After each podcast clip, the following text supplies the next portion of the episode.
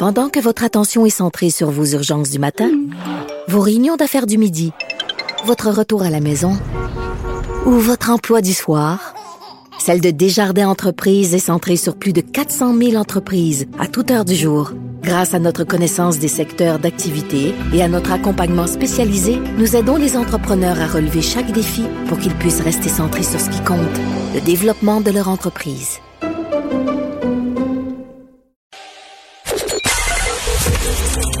Joignez-vous à la discussion. Appelez ou textez le 187 Cube Radio 1877 827 2346. C'est avec plaisir que je retrouve Denise Bombardier, chroniqueuse bien sûr au Journal de Montréal, Journal de Québec. Denise, est-ce que le racisme anti-blanc est un racisme accepté dans notre société? Mais enfin, c'est un racisme exprimé par des gens qui, euh, qui ont tendance à dire que les Blancs sont racistes. Donc, c'est par les racisés eux-mêmes hmm. ou les racialisés. Hein? C'est ça qu'on retrouve. Et quand on regarde cette fameuse, ce qui se passe dans cette fameuse culture, je comprends que la majorité des gens, le mot yoke, ils comprennent pas bien, mais, mais woke, mais ça veut dire woke, ça veut dire réveillez-vous. Ce mouvement-là, qui chaque jour, mais chaque jour, dans les universités, dans les, et dans les médias, et dans, en général dans les institutions d'enseignement, chaque jour, il, il, il, y a des gens qui, au nom de, ce, de cette idéologie-là, dénoncent mmh. et demandent de la censure. Et effectivement, la censure vient, figurez-vous. Moi, je pense que le, le pire, là, c'est, le ce matin notre ami euh, Guy Fournier qui a parlé de l'émission de Radio Canada écrite, euh, réalisée par euh, comment s'appelle Michel. excusez-moi, là, j'ai oublié son nom. Bon, qui, disait avoir des racines autochtones. Il paraît que c'est une, il paraît que c'est une, une d'ailleurs, je l'ai lu ailleurs, c'est une série formidable, écrite avec beaucoup de talent. Michel Latimer. Merci. Les, les, les acteurs sont autochtones le, le, un scénariste est autochtone. Hmm. Et elle, Michel Latimer, a déjà a déclaré qu'elle avait des racines indiennes. Comme d'ailleurs la plupart d'entre nous euh, euh, au Québec, il y en a assez souvent, on entend des gens dire oui, mais moi, il y a du sang indien dans ma famille. moi, ma grand-mère, ma propre grand-mère, si je vous montre, si je si vous voyez la photo, elle a le type en plus. Elle disait, nous, on a du sang d'Indien, c'est pour ça qu'on est qu'on est supérieur aux, aux Canadiens français qui en ont pas. Elle m'a enseigné ça. Moi, je ne sais pas si c'est vrai. J'ai des bon, je n'ai pas remonté, hein, j'ai pas, j'ai pas cherché à, comprendre plus parce que j'étais petite et bon. Mais euh, mais l'émission a été enlevée de Radio Canada. C'est fou. C'est fou parce que la fille était pas, parce que la fille n'a pas pu prouver qu'elle avait du sang amérindien. Et ça coûtait 18 millions, hein, et financé à 80% par les fonds publics. Et c'est une émission qui marchait. non, mais c'est comme, non, c'est comme seulement les Amérindiens peuvent parler des Amérindiens. Oui, mais est-ce que vous voyez comment nos institutions sont contaminées par ce mouvement-là?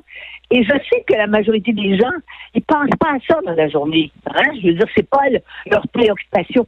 Mais ce mouvement d'appel à la censure, et là, on va voir ce qui va se passer avec la loi que va nous présenter M. Guilbeault mmh. à Ottawa là-dessus.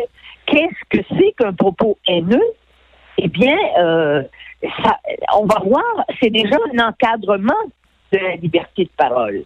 Alors donc, ça, là, c'est le meilleur c'est le meilleur dynamiteur.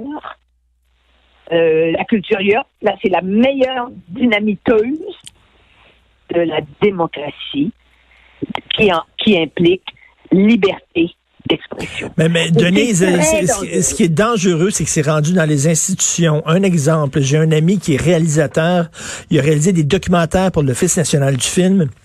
Et là, il avait un projet, il travaille dessus depuis longtemps, sur une communauté autochtone. Et on lui a dit à l'ONF qu'il ne pouvait pas réaliser ça parce qu'il n'est pas autochtone. On est, rendu là. Oui, voilà. Voilà. Et par, la même occasion, les, les euh, dans les mouvements des, des racisés, enfin l'organisation des gens qui parlent, qui sont qui se disent antiracistes, ils veulent qu'il y ait de la diversité, que la diversité elle soit visible. Mais sincèrement, si nous on voulait raconter l'histoire des Canadiens français euh, d'il y a 50 ans, euh, en dehors de Montréal, ce serait bien difficile de mettre des Noirs dans nos séries, vous comprenez? Ben oui. Ça veut dire qu'on ne peut plus se raconter, on ne peut plus se raconter euh, historiquement tenant compte de la réalité historique et, démographique et culturelle du Québec d'alors. Vous voyez comment tout ça, c'est ça que je dis à mon papier, je dis, mais c'est incroyable. On veut raconter des histoires de science-fiction. Euh, ce qu'il faut, c'est évidemment être sensible à la représentation. C'est sûr qu'à Montréal, on peut pas parler, il peut, on peut pas présenter une, une, série ou des émissions hein, qui, qui se passent à Montréal aujourd'hui et que ne, voir que des blancs, c'est pas possible parce que c'est pas la réalité ça. Il faut il faut être sensible à ça. Et de toute façon, la meilleure façon d'intégrer ceux qui ne sont pas euh, qui ne correspondent pas à la majorité, et moi je dis bien le mot intégrer, qui est un mot d'ailleurs maintenant tabou, mais je continue de le dire parce que ça veut dire quelque chose. Et ceux qui sont intégrés à nous, moi je pense en particulier à, une partie importante de la communauté haïtienne, qui depuis des, depuis des décennies, euh, depuis 60, 70 ans, euh, vivent au Québec et, et se sentent québécois et revendiquent aussi d'être québécois d'ailleurs. M. Carman en est une expression. Mme Gibault, qui est aussi ministre euh, de la CAQ, en, est une autre expression. Mm-hmm. Mais, n'est-ce pas? Mais, c'est, ça, c'est important. Mais en même temps, ce qui est demandé, et comme enlever le mot, enlever le mot nègre, hein, c'est interdit de dire le mot nègre, euh, pour faire référence à des œuvres littéraires et ça n'a pas de sens. Non, mais juste là, là, on est rendu là qu'il va falloir quasiment vérifier euh, combien de pourcentage de sang autochtone euh, a euh, un réalisateur avant de lui permettre de réaliser un document sur les autochtones. C'est ridicule. Et c'est la même chose pour les Noirs avec les Métis.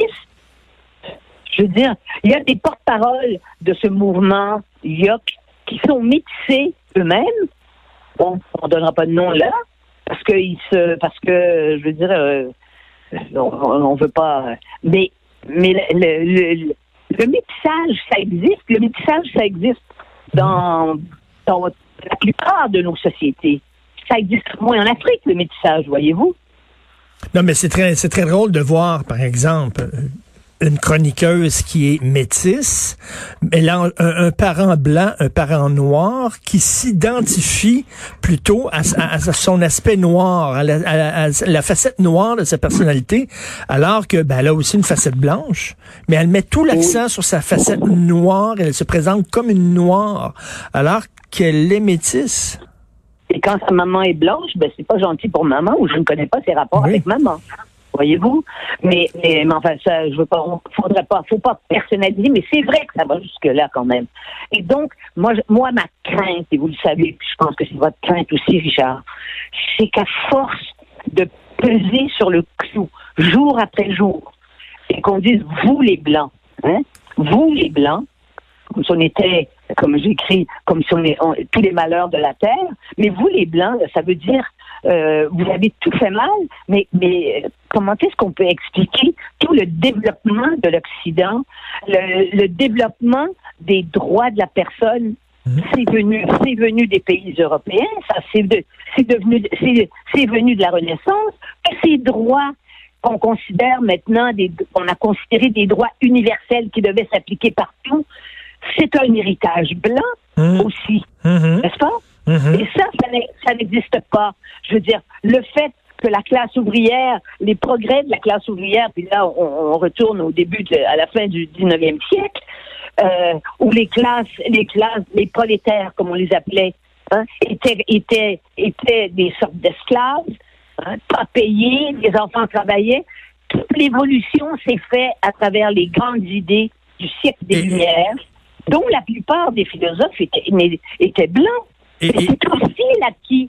Et on parle pas, on parle pas aussi des traites, les traites négrières, là, les, les, esclaves musulmans, les musulmans, on, ah, ben, il y en a eu. On sait, on sait d'ailleurs que dans les pays, que dans les pays arabes, d'ailleurs, c'est documenté que dans les pays arabes, que les, les Arabes ont été de grands esclavagistes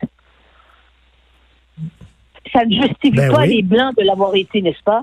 Et ça, ça ne justifie en non, rien... Mais non, mais on ne parle jamais de ça, là, comme si euh, on avait le monopole de tout ce qui va mal euh, dans l'humanité depuis le début de l'humanité, c'est les Blancs. Absolument. Et si vous voyez ce matin, c'est drôle parce que c'est comme si on s'était parlé, euh, Makakoto qui a fait qui a fait sa chronique justement sur le mois euh, de Mandela. Parce que Mandela a été reconnu par l'Assemblée nationale du Québec. On a, on a fait, il y a eu euh, un vote unanime à l'Assemblée nationale du Québec pour reconnaître euh, la, la, l'apport ben oui. inouï de Mandela, n'est-ce pas? Et c'est comme si on s'était parlé entre ma chronique ben oui. et la sienne, finalement. Et, et, le, le, le, rôle primordial joué par Brian Mulroney dans la, dans la, la fin de l'apartheid Mulroney, Robert Bourassa. Alors, quand moi je dis, mais les Québécois ne sont pas racistes en général. Il y a des racistes québécois et on vomit les racistes. La majorité des Québécois euh, vomissent ça, le racisme.